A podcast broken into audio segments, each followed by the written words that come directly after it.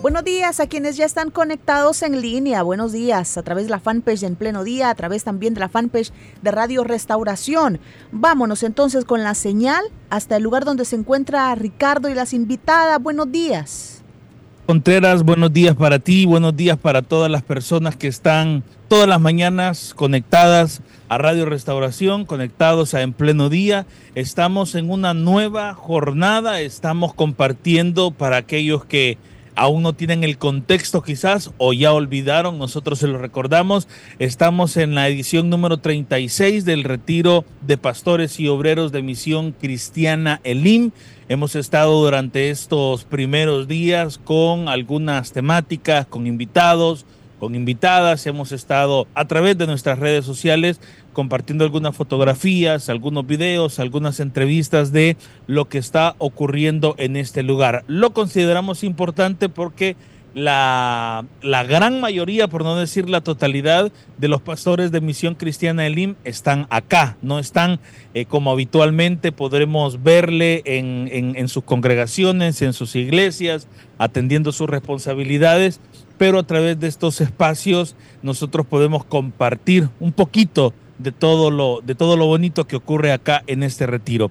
Y como Carla muy bien lo mencionaba, eh, hoy tenemos el, el privilegio, hoy tenemos la oportunidad de conversar con hermanas y de mi derecha a mi izquierda para las personas que nos están viendo a través de nuestras redes sociales voy a presentar a cada una de ellas. En primer lugar, presento a la hermana Janet de Roque. Ella viene de nuestra filial de Misión Cristiana Elim en Sonsonate. Hermana, Janet, eh, buenos días y gracias por acompañarnos. Amén. Buenos días en esta mañana. Es un placer para mí el poder ser parte de esta bendición, de poder estar con mis hermanas, con usted y con la congregación, ¿verdad? Con las personas, la audiencia que está en este momento sintonizando lo que sería, ¿verdad? En pleno día. Muy bien, hermana Janet, gracias por estar con nosotros. Viajamos desde Sonsonate, bueno, aquí bien, bien, bien cerca relativamente de donde estamos nosotros, y viajamos ahora a una de nuestras filiales en la zona paracentral, en el Departamento de la Libertad, específicamente nuestra filial en Ciudad Arce. Hermana Mari, gracias por estar Amén. acompañándonos bien temprano por la mañana. Amén, que el Señor les bendiga a todos, muy bien acompañada. Y un saludo también a todos los que están pendientes de este tan lindo programa en femenino, todos los que también a través de la radio están siempre pendientes de todo. Gracias, hermana, por estar con nosotros. Y ahora están nervios, están nerviosas las hermanas. De nuestras fronteras para darle la bienvenida a hermana Cinia, Cinia de Rivera, de nuestra filial de Misión Cristiana en Lim, en Charlotte. Gracias por estar acá, hermana, y qué bueno que pueda acompañarnos este día. Amén. Dios les bendiga. Buenos días a todos. La verdad que es un placer, un privilegio para mí desde Misión Elim Charlotte. Ahora saludos de este lado de la pantalla. Siempre los veo. Es un programa muy ameno en pleno día y para mí es de mucha bendición ser parte de este retiro número 36. Muchas gracias por la invitación. Gracias, hermana, a usted por aceptarnos esa invitación. Adelante, Carla. Gracias, Ricardo. Buenos días. Bueno, se ven muy bien. Me gusta cuando estamos así en transmisión poder verles porque el verles su rostro, su sonrisa, eso se transmite, se ven muy bien. No estén nerviosas, por favor. En pleno día es el programa. y cuando hermana le cambió el nombre al programa, entonces da la impresión de que hay un poquito de nervios. Pero no estén nerviosas, hermanas, se ven muy bien. ¿Cómo han estado? ¿Cuál ha sido la impresión que ustedes han compartido junto a sus esposos en estos días de retiro? ¿Cuáles han sido los comentarios entre ustedes? Por la respuesta. ¿Cómo? ¿Me, me preguntaste a quién la pregunta? Pues yo quisiera escuchar. ¿Con a las... quién empezamos? ¿Quién, ¿Quién quieres que responda primero? Bueno, empecemos entonces con Estados Unidos, Carolina del Norte, Manasinia.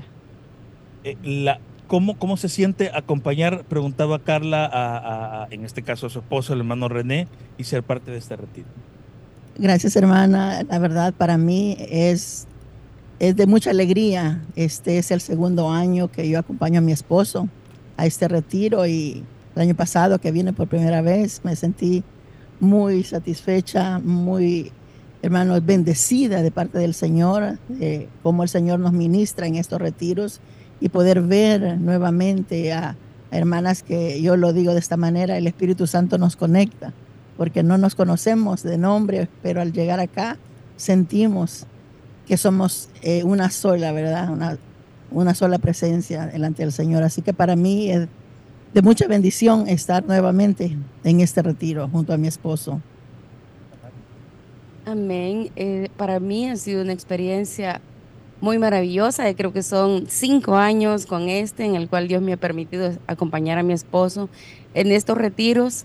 Y es una experiencia donde Dios nos ministra, ministra eh, nuestra, nuestro corazón, nos llena de su palabra. Y eso creo que es esa es ese regalo de parte de Dios que nosotros podemos estar junto a ellos y fortalecer nuestra vida también para seguir adelante como esposas de mm, pastores. Siento que también necesitamos ese alimento espiritual y gracias a Dios por esta oportunidad que tenemos de estar aquí con ellos. Yo creo de que es una nueva experiencia que Dios nos brinda en este año. Pasamos dos años, ¿verdad? Que no pudimos hacerlo y en verdad lo extrañamos porque son momentos especiales en los cuales el único propósito es alimentarnos, ¿verdad? El buscar de Dios como no lo hacemos muchas veces en la congregación por las diferentes actividades que allí tenemos, pero aquí el único propósito es el recibir del Señor, el adorarle, lo hacemos con todo el corazón, recibimos ese alimento espiritual que es muy edificante para nuestras vidas y pues al ser la esposa, ¿verdad? Compartimos ese ministerio y pues lo recibimos también nosotros, ¿verdad? Y lo ponemos en práctica a la hora de llegar a nuestra congregación. Muy bien, hermana Janet, me quedo, me quedo con usted. Ayer platicábamos en una transmisión a las 4 de la tarde con algunos pastores de filiales al interior del país y hablábamos de, de, esa autoridad que, que, el pueblo, que la congregación ve en la figura del, del pastor, no una autoridad que esté ahí para, para ordenar o, una autoridad, digamos, que sea represiva, sino como esa figura en la que uno encuentra un consejo, en el que uno encuentra una reprensión cuando es necesario, una mano amiga, etcétera. Eh, corríjame si me equivoco, pero en el caso de las esposas de pastores puede suceder algo similar, que la congregación ve en ustedes a esa figura de una madre que puede aconsejar, de una amiga que puede estar en los momentos oportunos y eso también se convierte en una responsabilidad para ustedes tener las palabras correctas cuando, cuando una persona, una adolescente, una mujer llega a pedirles consejos. Así es, eh, pues muchas veces, ¿verdad? Nos llaman pastoras, ¿verdad? Porque eh, nos dan esa figura, pero en realidad somos la esposa del pastor, ¿verdad? Que estamos ahí para acompañarle y pues cuando nos buscan, yo creo que Dios algo, ¿verdad? Tiene en nuestras vidas, ¿verdad? Y pues las personas eh, en realidad eh, nos buscan y para que demos un consejo, como usted lo decía, para atender alguna necesidad que a veces nuestro esposo no puede, porque sí, hermano, nos toca, ¿verdad? El poder visitar, nos toca el poder participar en la palabra también, porque nos gozamos en la palabra al estar al frente de algunas actividades, nos gozamos en los diferentes pues compromisos, ¿verdad? Que, se tienen y también el acompañamiento, como decía, eh, siendo la esposa, ¿verdad? Una figura de que algunas la ven bien, otras la ven mal, porque nos dicen, así, ¿verdad? La pastora, pero no, realmente somos la esposa del pastor que le acompaña y que está ahí para atender, ¿verdad? La necesidad cuando es necesario hacerlo. Muy bien. Em, hermana Mari, eh, me consta porque he visitado ambas filiales, Sonsonate y Ciudad Arce. Sé que en el caso de Charlotte también es así, eh, aunque no, aún no tengo el privilegio de conocer. Hermana Mari, usted se involucra muchísimo en las, en las actividades de, de la iglesia. Eh, sé que ustedes trabajan bajo el, concepto Mujeres de Cambio, así organizan a todo el equipo de mujeres de, de LIM Ciudad Arce. cómo usted distribuye su tiempo entre, entre esa función o esa faceta de eh, esposa de pastor, de madre también, e incluso dedicar buena parte de su tiempo a estar organizando a las mujeres de Ciudad Arce. Sí, es un gran reto y tengo que organizar muy bien mi tiempo para no descuidar ninguna de las dos áreas. Realmente creo que cuando a uno le gusta eh, trabajar con, con las mujeres, en este caso, y también ama la familia, ama el hogar, creo que me doy el todo, el 100% en el momento en que estoy viviendo. Por ejemplo, cuando llego a casa, muchas veces los domingos que paso todo el día en la iglesia y llego a casa, trato de entregar por completo mi vida a madre, a esposa, a cocinar, a todo lo que debo de hacer en casa. Y cuando estoy en la iglesia de igual manera, me entrego totalmente a cualquier necesidad que pueda eh, surgir con respecto a los jóvenes, a las mujeres. Siempre trato de, dar el 100 en todo eh, lo que estoy haciendo. Y así siento que es la manera en que puedo equilibrarme y llevar todo de acuerdo a la voluntad de Dios, el deseo de que Dios ha puesto en mi corazón, el poder atender, porque me encanta involucrarme en todo lo que hacemos en la iglesia, en el trabajo de las mujeres, me gusta escucharlas. Igualmente, a los jóvenes también, ahí estoy a la par de mi esposo tratando de seguir su ritmo en el trabajo y, y la gran satisfacción es escuchar a esos jóvenes, escuchar a las jovencitas que a veces dicen ustedes como mi mamá igual a las mujeres también, el, escucharlas a ellas, decir gracias por escucharme, o simplemente a veces solo con, tener ese, ese tiempo para ellas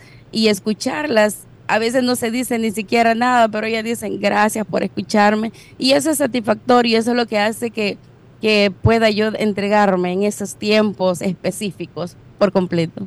Muy bien. Eh, hermana Cindia, ¿qué tan grande es la, responsabilidad de ser una mujer ejemplo eh, como esposa, como madre. Y yo le hago esta pregunta a usted porque considero que en, la sociedad estadounidense el concepto de, familia, el concepto de hogar, tal cual nosotros los encontramos en, las escrituras, no, no estoy hablando de, un hogar o de una familia que solo van y nos juntamos y nos vamos a vivir juntos y eso es amor, sino que el, concepto bíblico de, casarse, de fidelidad y, varios etcétera más, y cómo logra usted eh, con el paso de los años y el paso del tiempo seguir siendo ese, ese molde o esa figura ejemplar para todas las mujeres de su congregación. Gracias hermano, la verdad que al escuchar a las hermanas me, gozo porque hay algo en común, ¿verdad? Esa entrega total por amor a la obra, por amor a las almas. Y en Estados Unidos nos toca de igual manera, eh, de alguna manera un poco diferente, yo diría, es hasta cierto punto más difícil. Yo he sido una mujer que he trabajado en lo secular por muchos años, sí. aún cuando el Señor nos llamó, eh, trabajé en lo secular y gracias al Señor, el Señor siempre ha sido bueno con nosotros, nos ha bendecido grandemente ya que eh, yo podía canalizar mi, mi horario de trabajo de 6 de la mañana, de 8 de la mañana a 6 de la tarde y luego de las 7 a las 9 y media estar a la par de mi esposo eh, a través del teléfono monitoreando a mis hijos, que también tengo dos hijos y gracias a Dios ya están grandes. Y con la ayuda del Señor, hermano, hemos podido mantener ese balance Gracias a Dios mi esposo también siempre ha sido bien organizado. Yo he podido aprender con él, con calendarios igual en mi trabajo. Entonces hacemos un calendario para cada actividad y al igual que mis hermanas, yo estoy bastante involucrada las actividades de la iglesia. De hecho, hasta este momento también eh, dirijo el grupo de diaconisas. Eh, tengo un sector, amén, y estamos siempre al frente. Hemos tomado la decisión de ser ejemplo, como usted decía, hermano, ir adelante. No podemos pedirle a alguien que haga algo si nosotros no vamos al frente. Pero yendo al frente, hermanos, gracias al Señor, ellos van caminando, van apoyando y hemos podido eh, lograr lo que hasta ahora tenemos con la ayuda del Señor. Y, y pues aquí estamos, hermano, ahora podemos delegar, ¿verdad? Y es de gran bendición poder compartir con ustedes lo que Dios está haciendo y instruir. Me gustaba oír la hermana con la juventud porque son frases que escuchamos, eh, una madre espiritual, el consejo a las jóvenes, cuando ellos se acercan a nosotros, como usted preguntaba, esa figura, ¿verdad? Como la esposa del pastor, porque eso somos, una ayuda idónea para ellos, pero nuestros hermanos también nos ven como esa figura femenina que si no le puedo decir al pastor esto, pero con la hermana sí puedo ir. Y estar nosotras dispuestas para atender cualquier necesidad que se presente en nuestra congregación. Muy bien, gracias hermana por sus comentarios. Adelante Carla, te escuchamos. Bueno, les estimamos mucho hermanas. Ustedes ya veo que cumplen varios títulos, ¿verdad? Además de, de ser ustedes mujeres, esposas, madres, quizá algunas de ustedes ya abuelas, pero también psicólogas, consejeras. Nombre, de verdad, nuestra admiración. Pero ¿cuándo se vuelve difícil el papel que ustedes desempeñan? ¿Cuándo ustedes a solas con Dios le dicen, Padre, esto sí que está bien difícil, no me lo esperaba así. Y quizá algunos momentos salen lágrimas de los ojos, pero cuéntenos por favor esa parte en donde se vuelve ya difícil el papel que ustedes desempeñan. Vamos a empezar quizás con hermana Janet. ¿Cuándo, se vuelve difícil? Pregunta Carlos. Todo el tiempo. La verdad es que el estar en estas casillas, ¿verdad? Como la esposa del pastor no es tan fácil porque hay una negación completa, eh, como decían nuestras hermanas, ¿verdad? A la familia, a los hijos, muchas veces aún a nuestros esposos, porque mis hermanas han de compartir conmigo que a veces ellos están en una actividad y nosotras en otra, haciendo la obra del Señor, pero de diferente manera. Y no es nada fácil. Me identificaba con las palabras de mi hermana Mari, porque igual a mí me toca los días domingo estar todo el día en la iglesia, llegar a la hora del almuerzo y decirle a mi esposo, esto es lo que hay, y comamos, descansemos unos minutos y luego nos vamos, regresamos y ahí trato de darle, ¿verdad? Ya algo mejor.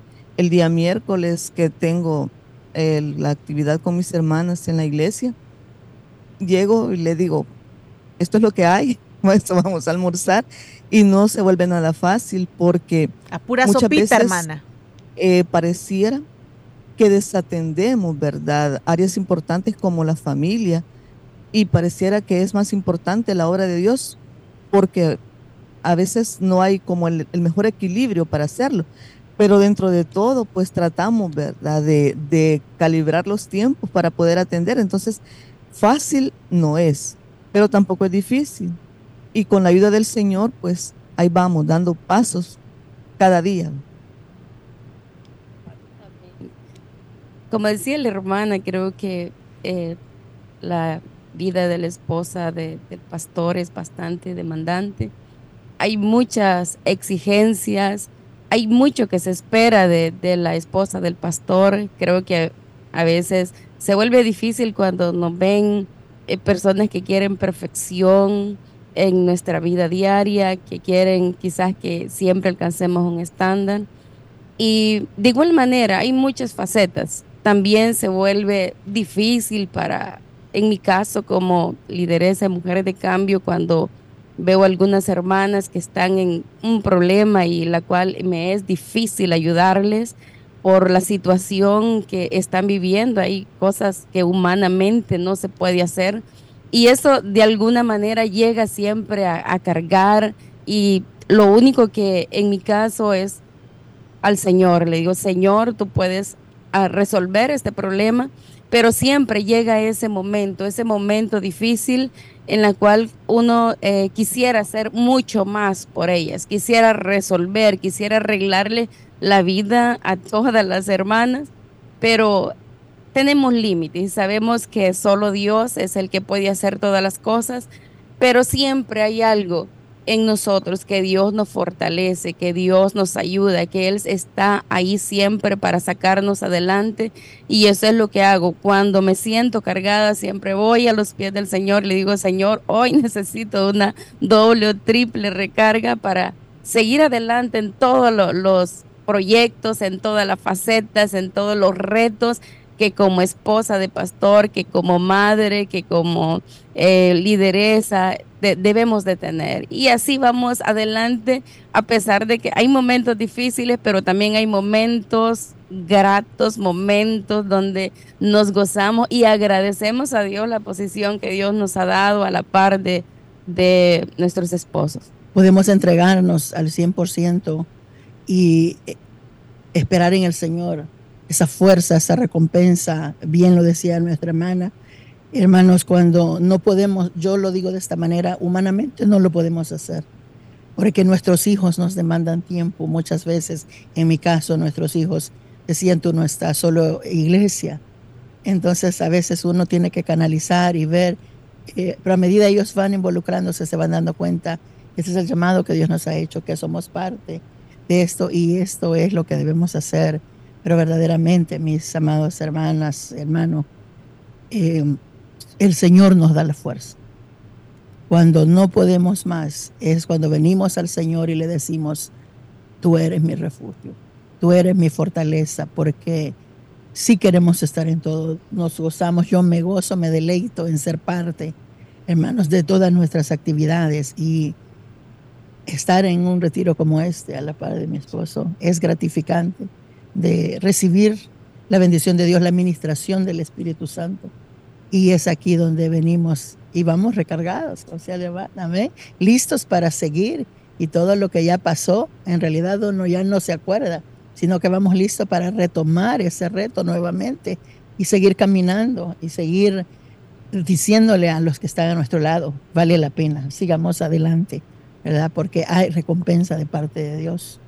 Muy bien, Ricardo. Y por ahí quería llevar mi siguiente pregunta. En su caso específico, eh, ¿cómo va a aplicar lo que ahora hemos escuchado? Estamos justamente a la mitad de las plenarias, aún nos queda muchísimo por aprender, pero lo que, lo que ya escuchó, lo que, lo que ya compartió nuestro pastor general Mario Vega, ¿cómo lo, retoma usted, se lleva esos apuntes y ya está, me imagino yo, mientras escucha, también pensando en cómo ir a aplicar ese trabajo? Es correcto, hermanos. Eh, pensar en cada faceta del ministerio.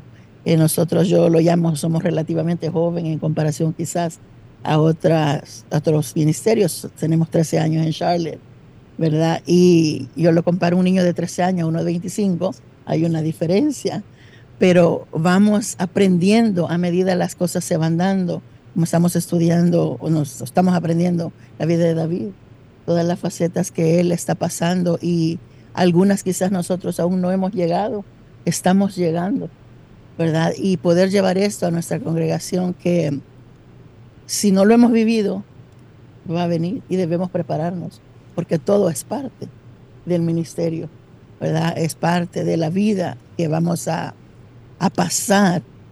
Entonces, agarrarnos de la mano de Dios, porque Dios es misericordioso y sí hay partes que nos van a marcar la vida, que no será igual, como hemos visto en lo que ahora estamos aprendiendo, que a partir de donde quedamos el, retiro pasado, ahora el declive de la vida de David, cambia todo, ¿verdad? En la vida de él y así también nosotros iremos creciendo a medida avanzamos. Pero la misericordia de Dios, la mano de Dios siempre estará con su siervo. Bien, hermana Mari, no, no sé si le ha pasado, eh, pero por supuesto dentro de la confianza que existe en, las relaciones de pareja, eh, muchas veces eh, creo su esposo le pide algún consejo o también de su parte viene, digamos, una expresión muy salvadoreña, el, codazo para, para corregir, pero repito, siempre dentro de la, de la confianza y del amor de pareja. Y le ha ocurrido en alguna ocasión que usted debe decir, bueno, recordemos lo que aprendimos en, la conferencia o cuando, cuando su esposo le pregunte algún consejo, también ser esa, esa mano amiga que le termine de ayudar a tomar la decisión sobre algún proyecto o, algo similar. Sí, creo que en esa, en esa área que me ha preguntado tenemos un complemento muy bonito. Somos, él y yo somos un equipo bastante, eh, nos comprendemos, nos ayudamos.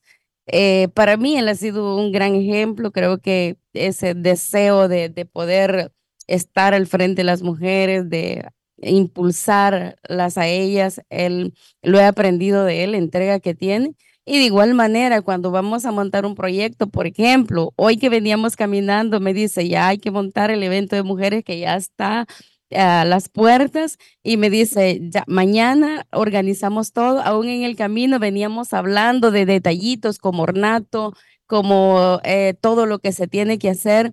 Y es así, siempre cuando él quiere hacer una pregunta de algo que esté indeciso, me lo hace y así yo le puedo ayudar. Y de igual manera, yo cuando eh, necesito eh, saber algo de lo que vamos a hacer, yo corro a él y le pregunto también cómo podemos hacer esto y nos combinamos de esa manera. Creo que en eso no tenemos ningún problema, nosotros nos complementamos bastante, llevamos horas a veces hablando de la obra, a veces salimos eh, a desayunar y nos podemos ahí, grandes proyectos han salido de un papel, una servilleta a veces porque no hemos ido preparados y surgen ahí los proyectos y empezamos a escribir en servilletas. Luego vamos y montamos esos proyectos que, que hemos estado hablando en ese momento tan familiar. Pero es así, podemos pasar muchas horas, a veces no sentimos el camino, vamos de viaje y vamos hablando de la obra del Señor y cuando acordamos ya hemos llegado al lugar donde vamos. Y gracias a Dios que el Señor pues nos ha hecho, creo que nos, el corazón nuestro se, se llena de gozo al hablar y al proyectarnos con respecto a la iglesia. Muy bien. Eh, hermana Janet, para ir concluyendo, bueno, ayer, ayer en la tarde entrevisté a tres pastores, los tres muy jóvenes, los tres ya casados. Em, sé también de, al menos de San Salvador, de dos pastores que vienen por primera vez al retiro porque recientemente han sido llamados al ministerio y probablemente hay eh, casos muy similares de, de, de, pastores que están recientemente llamados al ministerio y que también tienen sus esposas, que también, como usted lo decía, son parte del ministerio. Para esas hermanas que recientemente están eh, ingresando y empiezan a sentir lo que significa ser esposa de pastor, con qué palabras usted las, las prepararía para esta experiencia, pero también les animaría y les, y les, diese palabras para que puedan disfrutar de todo lo que esto significa. Bueno, yo creo de que la juventud es un tesoro precioso, ¿verdad? Y en el caso de mis hermanos que están iniciando joven su ministerio, es algo muy bonito porque tienen mucho camino por delante y en el caso de mis hermanas, pues que el Señor se tomen de la mano del Señor, porque este camino a veces es espinoso, ¿verdad? No es tan fácil, no es un lecho de rosas, como decían mis hermanas. Eh, hay muchos retos, pero también muchas bendiciones. Y pues no es complicado, ¿verdad? El, el atravesarlo si nosotros estamos tomados de la mano del Señor. Creo de que debemos de depender mucho de Él, de buscar mucho de Él para enfrentar el reto del ministerio, porque nos enfrentamos con desafíos muy grandes y que muchas veces decimos, sí, ahora qué hago, ¿verdad? Porque eh, sentimos que no tenemos la capacidad, pero en el Señor todos somos capaces. Y aun cuando están jóvenes, si Dios les ha llamado es porque hay un propósito grande para sus vidas y ellas son el complemento de sus esposos. Y si nosotras que estamos acá, que estamos tan jóvenes, ¿verdad? Las tres hemos llegado, ¿verdad? En estos años que el Señor nos ha concedido en el ministerio de nuestros esposos, no porque seamos perfectas, sino todo lo contrario. Pero aquí estamos porque somos la ayuda idónea que Dios ha puesto para ellos. Y pues tratamos de dar el consejo y también mis hermanas, ¿verdad? Aún cuando son jóvenes, también están para ayudar a sus esposos, para darles esas palabras de fortaleza cuando las van a necesitar, porque el ministerio pues se complica muchas veces, pero como Dios les ha llamado, Dios les va a sacar adelante y mis hermanas van a hacer ese complemento para poder hacerlo. Muy bien, perfecto. Gracias, hermanas. Carla, son las seis de la mañana con 43 minutos. ¿Me indica si tenemos alguna pregunta más o si concluimos acá? Bueno, Ricardo, si logras escucharme, no, estamos bien allí ya. Muchas gracias. Entonces solamente agradezco a las hermanas Janet eh, de Roque, que también va a enviar un saludo, ya me había dicho desde antes, y también le agradezco por, por haber estado con nosotros esta mañana, hermano. Y el que me hayan tomado en cuenta es una bendición grande, ¿verdad? Una experiencia más que acumulo en mi vida. Y en esta mañana pues solamente quiero saludar a mi hermana Vanessa de Rodríguez, que ella es una fiel oyente en Suiza. En estos momentos ella está sintonizando, al igual que mi hermana Ana Wigin, que ella lo hace en Iowa. Un saludo muy fuerte, un saludo para ellos y un abrazo muy fuerte a la distancia. Gracias, hermana. Hermana Mari Araujo, también gracias por haber estado con nosotros esta mañana. Amén, gracias a ustedes por permitirme estar acá. Y un saludito a todas mujeres de cambio en Lincio Dadarse, les amo muchísimo. Hermana Cinia también, gracias por no solo por viajar miles de kilómetros para estar en el retiro, sino también por, por, madrugar esta mañana y estar acá. Muchas gracias, a ustedes. La verdad, para mí es de bendición. Ha sido de compartir con mis hermanas y gracias por también en cuenta. Y un saludito para Elim Charlotte y todos los que nos ven por allá, porque sé que también nuestras hermanas están Dios les bendiga a todos. Carla el estudio. Muy bien, Carla, la señal es tuya. Nuestros siguientes invitados, ya vi de reojo, ya están por acá, así que a nuestra audiencia quédese con nosotros que vamos a regresar en minutos. Dios les bendiga.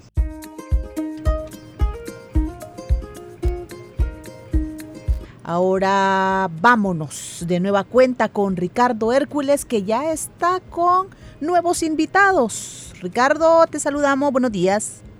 Buenos días nuevamente, Carla, y gracias a nuestra audiencia que sigue pendiente, sigue escuchando y viendo esta transmisión especial que tenemos desde el lugar donde se desarrolla la 36 edición del Retiro de Pastores y Obreros. Y nosotros continuamos con estas entrevistas para conversar, para platicar, para tener más experiencias y más vivencias eh, de parte de los protagonistas, de parte de pastores que están acá para aprender y para disfrutar de la presencia del Señor.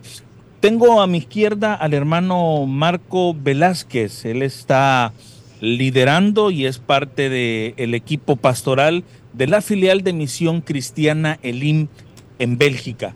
Hermano, gracias por estar con nosotros. Buenos días y qué bueno tenerle en nuestra entrevista.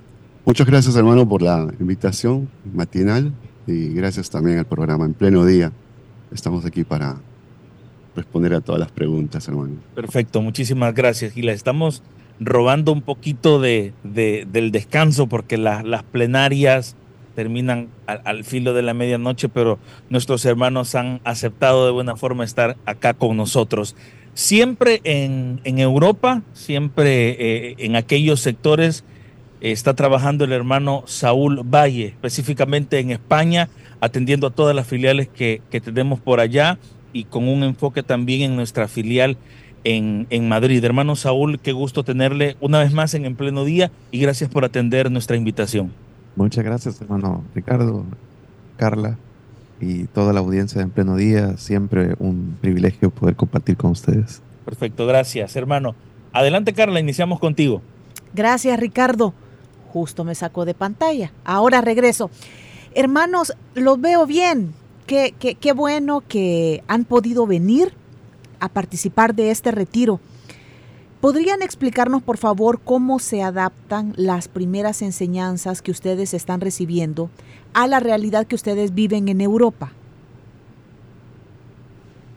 Bueno, las enseñanzas que mm, se han estado dando desde el día martes en la noche corresponden a, al rey David y lo que pues he podido entender en todas estas ponencias eh, de, cómo es que Dios en su misericordia eh, trata con él a través de los personajes eh, que lo rodearon en esa etapa difícil que, tuvo David después de que pecó contra, bueno, cometió adulterio con Bexabe, y cómo Dios trata con él pero nosotros sabemos de que el pecado siempre no paga bien, trae sus consecuencias. Eh, y las consecuencias son aquellas las que estamos viendo. Realmente es emocionante cada ponencia que nuestro pastor general nos está dando, porque describe no solamente eh, el estado de ánimo, el estado espiritual, emocional, personal de David, sino que también eh, los personajes, las personas que, lo rodearon, desde el hijo Axalón, comenzó con Amón, el, Amón, perdón, el, el, mayor, eh, su hija Tamar, eh, después Axalón, y ahí siguen Joab, dos sacerdotes también, Sadoc y Abiatar, y realmente pues otros más que, están rodeando a David y cómo es que ellos actúan en las diferentes circunstancias que, David pasa. Y justamente es eso lo que, lo que llama la atención y, nuestro hermano Mario eh, describe y nos dice cómo es que uno tiene que actuar eh, en las circunstancias y también cómo es que ellos actúan, cómo es que estas personas actúan en los momentos difíciles justamente difíciles que en el ministerio también para nosotros va, vamos a encontrar. Em, lo que sí es rescatable es la manera como es que eh, la integridad de algunos em, hace que, que, que, pues hace la diferencia, ¿no? Hace la diferencia eh, eh, y también afecta la vida de David. Entonces, hasta ahora es pues hoy día continúa esa, esa serie de, mensajes y, estamos al 100% escuchando y, pues aplicándolo a la vida del ministerio, porque esa es la pregunta que, usted hace, hermana Carla. Eh, no todos estamos, bueno, es que nadie está exento de, pasar momentos difíciles en la vida, más que todo en el, ministerio. Pero también hay momentos en donde el Señor nos rodea de su misericordia, llevándonos un, por ejemplo, un, Joab que, que, siempre nos, nos cuida, trata de, de poder estar en, esos momentos eh, difíciles. Y aunque uno no se da cuenta, eh, pues uno, uno encuentra consuelo en ese tipo de personajes, en personas. Como también eh, la presencia de Dios en la vida de estos dos sacerdotes, Abiatar, Sadoc, bueno, voy a dejar también el tiempo para que nuestro amigo eh, Saúl continúe. Sí, eh, bueno, coincido, ¿verdad? Con todo lo que el hermano Marcos dice. Hay varias aplicaciones que uno va tomando en la medida el pastor va desarrollando las enseñanzas que ya hace varios años, ¿no? Viene eh, dando con respecto a la vida de David. hay muchas rescatables con, en esos días atrás, por ejemplo, el cuidado de los abusos, ¿verdad? En la autoridad, en el poder, el dejarse cuidar uno como ministro, rodearse de personas que, le puedan ayudar y alentar en, las horas bajas, el aprender a valorar también, como el pastor decía, esos tesoros que Dios nos pone en el camino, esos hermanos y hermanas que en los momentos de dificultad eh, salen a la luz para eh, consolarnos y auxiliarnos, ¿verdad? En, en esos momentos y también a ser vigilantes, a no confiar totalmente en nadie, ¿verdad? sabiendo que pues siempre eh, la semilla del enemigo muchas veces puede estar albergada en el corazón de, de ciertas personas que nos rodean y pueden hacer daño a la obra del Señor. Bueno, la verdad es que es difícil resumir en poco tiempo porque son muchos puntos que el pastor va, va abordando y, y que son para mí una riqueza, ¿verdad? En, la enseñanza, pero en la aplicación de la vida del ministerio. Muy bien, y, sí, como es difícil resumir, eh, por eso yo voy a hacerles preguntas así puntuales, porque aunque el mensaje es para, para ustedes, para los pastores, nosotros también como medios de comunicación estamos eh, escuchando y estamos también eh, aprendiendo con lo que comparte el pastor Vega. Hermano Saúl, no sé si el temor más grande de un ministro de un pastor es que pueda surgir eh, algún movimiento de eh, eh, que, parta la, la, iglesia, no partir de multiplicar, sino partir de división. No sé si sea el mayor temor, pero en el caso de ustedes allá en Europa, ¿el problema es tan real como lo puede ser acá en El Salvador? ¿O considera usted que hay otros factores que, que se deben tomar en cuenta? Eh, la verdad es que pareciera que en el camino y eh, en el desarrollo de una iglesia, eh, la materia del el intento de división o la división es algo que se tiene que, que pasar, ¿verdad? se tiene que cursar. Eh, porque mientras los seres humanos estemos implicados en, en, una labor, pues siempre habrán diferencias. A veces esas diferencias se abordan de manera espiritual, pero a veces esas diferencias también se abordan desde la óptica del orgullo, el resentimiento, el rencor. Entonces son parte de, de la vida de, de la iglesia, eh, como el hermano eh, también decía ayer en unas enseñanzas, esas cosas eh, causan daño, pero también suelen fortalecer mucho a, a, posterior los proyectos, ¿verdad? la vida de, de, la congregación. Así es que el que inicia la obra de alguna manera tiene que saber que va a tener que cursar en algún momento eh, esa, esa materia, en mayor o menor grado. A veces son uh, atentados que causan mucho dolor y, y, son muy visibles, otras veces pues son tal vez un grupo de hermanos o un hermano que lo intenta. A veces eh, pues da fruto, ¿verdad? El intento de hacer daño, otras veces no. Pero sí, se tiene que vivir eso. Eh, y en el caso de España, pues sí, lo hemos vivido en, en congregaciones ¿no? de, de, nuestras iglesias y, y, y, bueno, ha tocado pues eh, soportar, eh, amar, eh, pero intentar cuidar la obra del Señor sobre todo. Muy bien.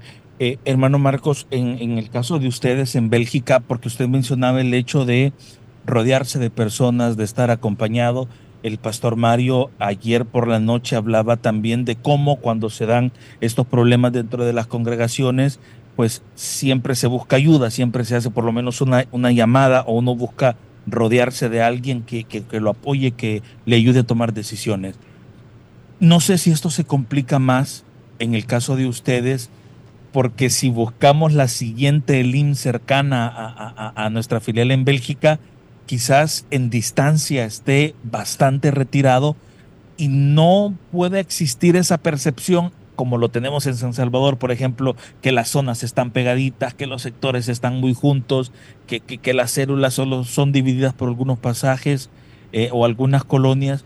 ¿Cómo ustedes tienen ese cuidado de poder encontrar a hermanos de los cuales rodearse cuando puedan llegar, quizás no un problema como una división, pero de los problemas en general que puede sufrir eh, el ministerio pastoral? Um, nosotros siempre hemos pensado de que eh, bíblicamente una iglesia se tiene que llevar eh, como lo dice eh, en cuanto a un grupo de, personas. La, iglesia, liderazgo siempre es saludable y bueno que, que caiga en, en, en, varios, en varios hermanos, hermanas. Y yo creo que esa es una salud correcta porque a pesar de que ayer también eh, estábamos a, escuchando que es bueno que uno supervise, ¿no? O que no solamente eh, una cuestión es de que uno sea delegue la, la, función, pero siempre tiene que, siempre ser responsable. Entonces, eh, a nivel ministerial allá en la iglesia, nosotros eh, formamos un grupo de cinco hermanos que somos ancianos. Eh, esa es una salud, esa es un, realmente un, un, gran, una gran bendición. A pesar de que siempre hay una, un pastor principal, sí. pues somos un equipo de tres pastores, copastor que le habla y hay un pastor también de, de jóvenes y dos hermanos ancianos que son muy, muy preciosos para nosotros. Y las decisiones que se toman eh, son decisiones eh, a grupo, es, es, decir, que siempre hay un consenso, siempre hay una pregunta o más. Eh, y eso yo creo que fortalece todo, a todo el sistema celular, porque cuando la cabeza está bien, eh, o trata de estar bien, porque siempre hay dificultades también, no todos pensamos lo mismo tenemos diferentes eh, criterios y siempre lo que se nos inculca es eh, la obra de Dios, pero también la, la, obra que Dios nos ha encomendado en, en nuestras, vidas, eh, por ejemplo, en nuestro hogar, en nuestro trabajo. Y también eso repercute en el trato hacia los, la iglesia. Entonces, eso minimiza realmente eh, problemas así que, que, surgen, que yo estoy consciente que eh, quizás allá en Bélgica no hemos tenido tantos problemas de división. Eh, quizás ha habido una cual, cual, tentativa, pero no ha habido realmente algo que, hemos vivido. Entonces, el liderazgo eh, lo vive, lo siente, lo percibe, y eso es lo que trae eh, una salud colectiva dentro de la, de la iglesia. Entonces, este, también nosotros mm, dependemos mucho de nuestro hermano Mario, su pastor general, que siempre él está atento, preguntando cómo estamos, y no solamente es un, un hermano ejemplo para nosotros, pastor, sino que también es un maestro y también es un amigo. Entonces eso también hace que nosotros pues tengamos una entidad bien consolidada en estos años y un respeto y de otras iglesias amigas y que, que están ahí en Bélgica. Muy bien. Eh, te escuchamos, Carla. Bueno, antes que ustedes llegaran, Ricardo estuvo conversando con esposas de pastores. Ellas nos hablaban, ¿verdad?, de algunos aspectos por los que pasan ellas dentro del ministerio. Ustedes como los pastores y teniendo a su cargo hogares, ¿cómo hacen para no descuidar esta parte, la familia? ¿Qué aspectos ustedes tienen cuidado en sus hogares? Sí, es difícil, ¿verdad? Encontrar el equilibrio, pero siempre uno tiene que intentar eh, el darle el lugar a la familia, eh, sobre todo en este caso a los hijos, ¿no? Porque yo como, como hijo de pastor que, que soy, pues también viví, ¿no? La carga del ministerio, eh, la ausencia que muchas veces genera, ¿no? Tantas labores en, en el ministerio y pues aprendiendo de un poco de mi experiencia como, como hijo, pues yo intento siempre estar recordando, ¿verdad? Eso y guardando ese equilibrio, intentando pasar eh, eh, tiempo de calidad con, con, mis hijos para que ellos puedan minimizar de alguna manera, ¿verdad? La carga que, que implica pues tanta responsabilidad que el ministerio presenta en el día a día. Bueno, realmente ese también es, una área muy importante dentro del, servicio yo siempre he creído de que, de cómo es que mm, uno lleva las cosas en la, casa con, la esposa, con los hijos, eso también de la misma manera lo lleva en la iglesia. Entonces, si las cosas van muy bien en la, en la casa, pues eh, justamente la Biblia lo dice, ¿no? De que nosotros tenemos que ser realmente ejemplo para nuestra esposa, nuestros hijos, que ellos vean de que el padre no es eh, eh, una cosa en el hogar y una cosa en la iglesia fuera de ello. Y la relación que, personalmente creo que un ministro, un siervo de Dios, un líder, un cristiano común como lo somos primero todos, eh, y que tenemos un hogar es de poder solventar no solamente económicamente, sino que también eh, eh, el amor, la comprensión. Eh, cuando la familia nos necesita, yo siempre he creído de que incluso la prioridad son ellos y ellos pasan por delante de la obra de Dios, porque en la obra de Dios, hermanos, nadie es indispensable. Todos tenemos un llamado para servir. Una dignidad la tienen los pastores, los líderes, pero nadie es indispensable. Entonces, si nosotros pues fallamos en nuestro hogar, eh, tarde o temprano vamos a, eso va a repercutir en la obra de Dios. Y mm, nuestros hijos también lo van a sentir, nuestras esposas también lo van a sentir. Entonces, ese, ese detalle es muy importante, muy importante. Eh, personalmente yo lo cuido eh, y soy consciente de que cualquier cosa puede caer, puede pasar, puede ser, pero siempre estoy eh, cuidando ese detalle con, con mi esposa. Eh, no toda la casa es la, es la Biblia, es la oración. Eh, tenemos una vida también como cualquier otras parejas y, y pues eh, incluso este año ya hasta hemos programado nuestras salidas, porque es verdad, el, tiempo en el ministerio es, es un poco, es, es, muy absorbente, pero hay tiempo también para poder estar con ellos, divertirnos, salir, pasear. Eh, son 25 años de casados que voy a cumplir este año, por ejemplo. ¿Cuántos hijos? Y pues en Europa eso es emocionante, ¿no? Sí. Europa eh, llegar a los 25, pues hay que hacerle un culto a los hermanos, ¿no? ¿Cuántos Es hijos, Pastor cuestión- Marcos? ¿Cuántos hijos? Tengo tres preciosos hijos. Eh, Andreas, que tiene 18 años, Ahí están eh. Alejandro, que tiene 14, y, y Axel, que tiene 12 años. Y no tengo ninguna mujer. Quis- Quería una mujer, pero eh, pues ahí está mi esposa. Así que creo que me están escuchando. Les mando un fuerte abrazo y beso a los, a los cuatro y decirles que los amo.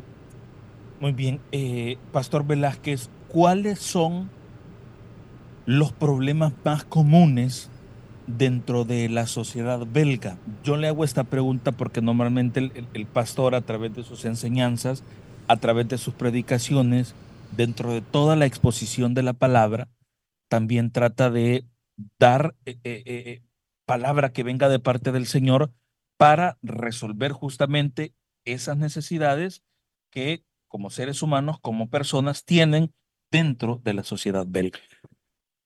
Eh, el, pri- el principal problema de la sociedad belga es la división, justamente. Es un pequeño país, un poco más grande que El Salvador, que está dividido en tres regiones, los del norte, el sur y el este. Cada uno tiene su, propio, su propia identidad y nosotros sabemos de que la identidad mm, se, se forma también, bueno, se manifiesta de diferentes maneras, pero la identidad de cada uno de ellos es de que eh, es el idioma. Entonces, eh, yo me acuerdo, por ejemplo, que en algún momento, cuando estuve estudiando teología ya, en una escuela internacional, un pastor que, que trabajaba en el norte eh, me, me- pidió que, que, pues, eh, vaya a compartir a su iglesia. Entonces, la iglesia, la parte norte habla el holandés. Y me acuerdo de que cuando llegué, la iglesia estaba llena. Yo, yo estaba sorprendido.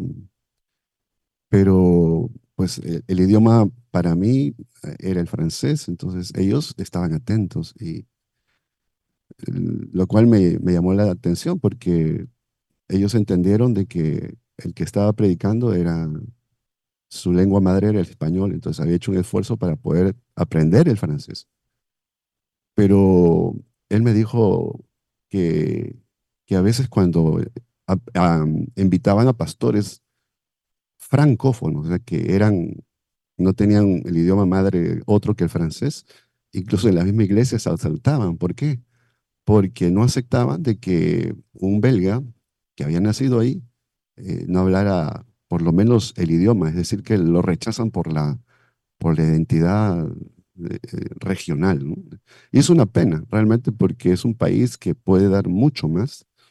Y bueno, la, la situación es de que en la iglesia también lo vivimos no de esa manera, sino que tenemos eh, más que todo la, nueva generación que mm, hablan el español, y, pero después 5 o 10 minutos ya se bloquean. Entonces, eh, ¿qué es lo que pasa? Que la escuela infantil, eh, ahora justamente estamos viendo esa, esas dificultades y las maestras tienen que, o maestros incluso tienen que ser, eh, si no eh, francófonos, pues incluso neerlandófonos, ¿no? Pero a nivel de sociedad, sí, es justamente la división. Y yo creo que la iglesia forma parte, no debe formar parte de la división, sino que debe formar parte de la unión. Pero la unión, para que el evangelio pase, nosotros somos conscientes de que a nivel, eh, a nivel latinoamericano es como que llegamos a un tope. Entonces, la iglesia tiene un desafío, no solamente el que los ministros, que los, que los líderes puedan eh, vivir lo que predican y predicar lo que viven. Gracias a Dios tenemos un buen equipo de hermanos que están siendo formados, incluso jóvenes, que tenemos realmente, estamos orando para que Dios los levante, sino que también eh, lo que deseamos es de que mm, nuestra iglesia, eh, de todas maneras, tiene que pasar por ese, em, eh, ese, mm, ese formarse en los idiomas para que el Evangelio pueda ser recibido ya tanto por aquellos que viven en el norte como en el sur. La ventaja que tenemos es que estamos en Bruselas y es la capital y ahí se hablan los dos idiomas. Entonces, este, yo también tengo una labor que cumplir porque yo solamente hablo francés, eh, algunas ocasiones comparto en francés, eh, soy responsable del área francófona dentro de la iglesia y yo sé que tengo que mejorar, pero tengo que también eh, esforzarme para que el idioma, el holandés pueda también ser un idioma en el cual yo me pueda expresar y podamos salvar el máximo de personas porque Jesús viene pronto. Muy bien, gracias hermano por sus comentarios. Pastor Valle, no sé si usted lo nota, pero yo le he escuchado predicar eh, tanto en España, obviamente, pero también cuando en algunas ocasiones le invitan acá en El Salvador. Y no sé si usted lo ha notado, pero no, no predica igual. Eh, obviamente siempre es la palabra del Señor, pero eh, creo que usted se, se adapta, en este caso, a los públicos que usted tiene. En ese sentido, hermano, ¿cuáles son las estrategias que usted utilizó en su momento para que el mensaje eh, de la palabra del Señor siga siendo relevante ahora ya en una, en una sociedad europea? Incluso dentro de España, que también por la ubicación de nuestras filiales, eh, creo la, la, idiosincrasia, la forma de, de, pensar de alguien en Sevilla o en Barcelona o en Madrid, eh, también tiene sus, sus diferencias. Eh, sí, como usted dice, pues uno se va formando, bueno, uno nace en una escuela, un modelo, pero luego llegamos a una realidad distinta. En mi caso, yo es que tengo ya 22 años de vivir en, en España y, y, pues llegué muy joven, con, con 20 años, eh, recién cumplidos 20 años, entonces ya también uno, quiero o no, se va adaptando ¿no? al contexto, va conociendo un poquito eh, el público, las formas de comunicación. Entonces, ahí es donde uno intenta ser lo más relevante posible ¿no? en, la transmisión de, del mensaje. Entonces, una estrategia así que uno piensa, ¿verdad? Voy a hacer esto o, lo otro, no, o lo otro no, Realmente no lo tengo, no es que haya estudiado yo cómo, cómo comunicar, pero eh, sí creo que al observar uno más o menos el, público que hay, eh, creo que ya por tantos años viviendo ahí, naturalmente uno tiende a, contextualizar de la mejor manera el, el, mensaje, pero sí es algo muy importante. Bien. Carla, te escuchamos. Y sigue cantando alabanza de Dani Berríos, los que usted nos contó una vez, que los jóvenes le decían, pastor, ya pasémosle a otro grupo, a otras bandas. ¿Se acuerda, hermano Saúl? Sí, sí, me acuerdo.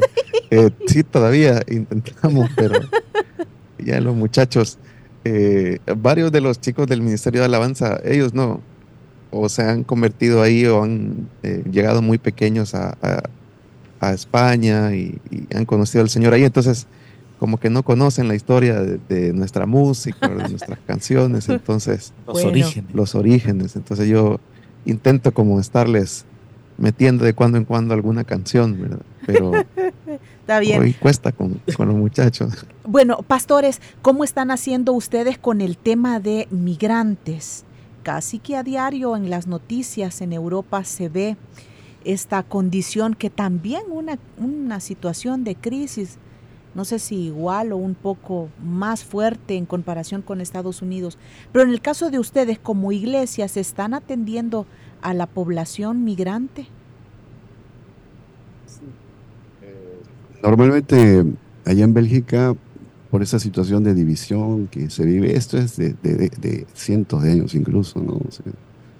Eh, Bélgica es un país que, acoge, pero creo que es el país que, uno de los países que menos acoge en Europa. Por ejemplo, la última mm, regularización que creo que en España es, tiene una periodicidad eh, de cinco años, no, sé si es así, eh, pero en Bélgica la última ha sido en el año 99 Eh, y lo fue porque eh, hubo un problema con una migrante eh, de origen africano y cuando la estaban deportando en el avión la ahogaron porque ella no se quería, no quería irse.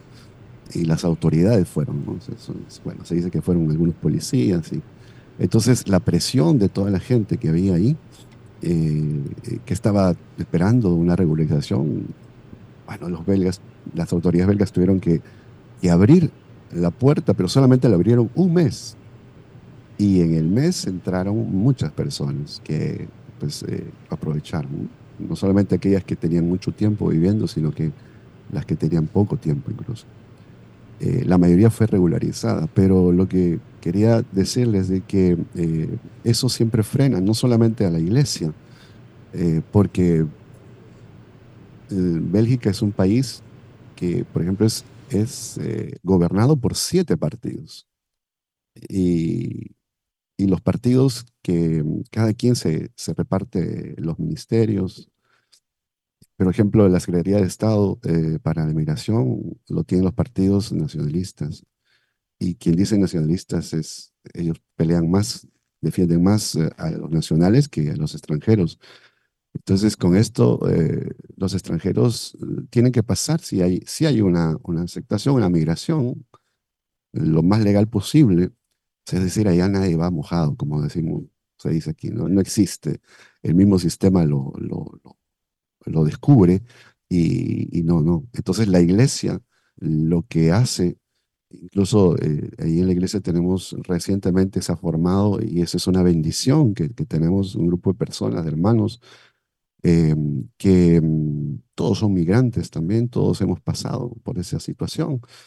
Y, y, hay una empatía, pero ha habido este año, yo creo que es una empatía muy grande que estamos viviendo porque em, hay hermanos, hay personas que están llegando nuevas a la iglesia, eh, que están pidiendo incluso hasta asilo político, refugio, algunas nacionalidades eh, latinoamericanas. Em, y nosotros estamos brindando toda la, la, la, ayuda posible, eh, tanto legal primeramente, porque yo creo que es, un, es importante eh, que ellos no caigan en la emoción de que Dios va a abrir solamente las puertas y a veces uno se, enfranca, se enfrasca en eso, sino que también uno tiene que ver si es que ellos cumplen con los requisitos para que puedan llegar a, a tener una una legalización. Yo en este momento, regresando, tengo que ver algunos casos em, y yo confío en el Señor de que los hermanos que en los cuales eh, eh, queremos que ellos lleguen a una, a una legalidad en Bélgica puedan, pueden hacerlo por medio de lo que ellos son, incluso lo que ellos saben hacer. Eh, en Bélgica, los belgas son muy, reconocen la las cualidades, los estudios que han hecho los extranjeros. Eh, y pues eh, si llegan a obtener documentos, que es, realmente casi imposible, eh, presentándose así, no, no, no, se puede, em, pero, pero ellos sí reconocen el esfuerzo de, de la persona, el quererse adaptar.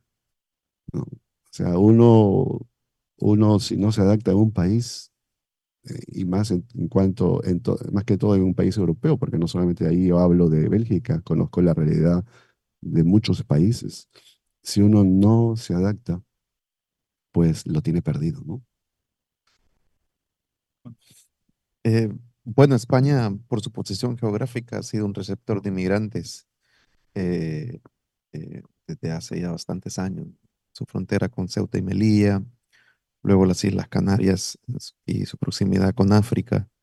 Entonces eso hace que el drama de, la inmigración sea un tema prácticamente parte de ya de la vida de la sociedad española de hace muchos años. Luego pues está la inmigración latinoamericana, eh, sobre todo de Sudamérica. Eh, ahora mismo pues todos los asilados venezolanos que, que están llegando y de hace unos pocos años hacia acá, pues lo que es la inmigración centroamericana. Eh, sí, la iglesia eh, desde sus orígenes ha sido receptora de, inmigrantes, eh, se ha apoyado a muchas personas, ¿no? Su estabilización, eh, la iglesia tiene un banco de alimentos para poder ayudar a estas, a estas personas, se les orienta, eh, se les ayuda, se les busca un lugar donde estar, porque hay, hay gente que aparece, estoy en un hotel y me, me sacan mañana, llevo simplemente cogido tantos días de, de, hotel y mañana no tengo dónde ir y pues toca buscar un lugar donde poder ayudar a estas personas. A veces son familias enteras que, que llegan y pues se les orienta. Eh, últimamente España ha estado denegando los asilos, entonces se hace más cuesta arriba todavía para, para estas personas eh, el poder salir adelante, pero sí creo que todas las, las iglesias, las, las, ocho iglesias que hay, ya estamos acostumbradas a, poder recibir este tipo de casos y a, ayudarles a salir adelante, la mayoría también de nosotros hemos sido eh, inmigrantes ¿no? y conocemos un poquito eh, pues las dificultades que conlleva eh, comenzar de nuevo. Bueno, muy bien, hermanos. Son las 7 de la mañana con 29 minutos. Vamos a, a, concluir, vamos a cerrar esta entrevista. Yo les agradezco a ambos, hermano Marcos Velázquez de nuestra filial de Misión Cristiana Lima en Bélgica. Gracias por estar con nosotros esta mañana, por compartir sus experiencias propias de lo que sucede en Bélgica y esperamos que pueda seguir recibiendo del Señor en lo que queda del retiro. Gracias, hermano. Muchas gracias, hermano. Eh, realmente es una bendición poder haber compartido con ustedes esta mañana, en pleno día. Y eh, siempre aquí pendientes de lo que también suceda con ustedes en la misión. Ustedes son nuestro referente, realmente. Eh, y nos sentimos muy a gusto de poder pertenecer a una misión sólida eh, tener hermanos y hermanas que pues eh, siempre están pendientes también de nosotros allá en Bélgica. Gracias, hermano. Gracias. Hermano Saúl Valle, también gracias por eh, aceptar nuestra invitación, estar acá compartiendo las, las experiencias de lo que ocurre en España y por los comentarios también que ha compartido. Gracias a ustedes, hermanos. Un privilegio estar una vez más. Muy bien. Carla, regresamos la señal a los estudios principales en San Salvador